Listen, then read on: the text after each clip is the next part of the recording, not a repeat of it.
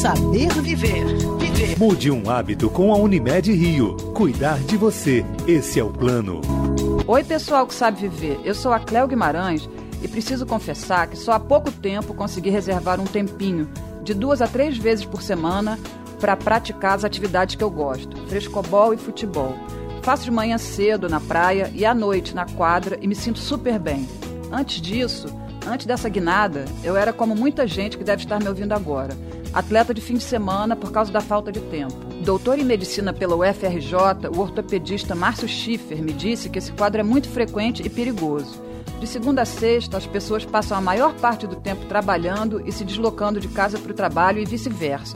O tempo, esse bem tão precioso que nós temos, fica cada vez mais escasso. E aí o que acontece? É até natural que a gente queira tirar o atraso do fim de semana praticando atividades físicas por longos períodos. E isso é realmente perigoso. O efeito benéfico do esporte para o sistema cardiovascular acontece quando o esporte é praticado pelo menos quatro vezes por semana por 30 minutos. Quem ficou sedentário a semana inteira está mais sujeito a lesões. Muita gente que joga bola só no domingo, por exemplo, acaba não ficando com a agilidade que o esporte requer. E aí acaba se machucando. O Dr. Márcio me contou que ele recebe muito atleta de fim de semana no seu consultório com estiramentos musculares e até fraturas. Segundo ele, o mais indicado é associar uma atividade aeróbica, como esteira, a um programa de musculação regular. Dessa forma, você vai ter uma boa massa muscular, reduzindo o risco de lesões e também mantém o aparelho cardiovascular preparado para a hora que a bola rolar.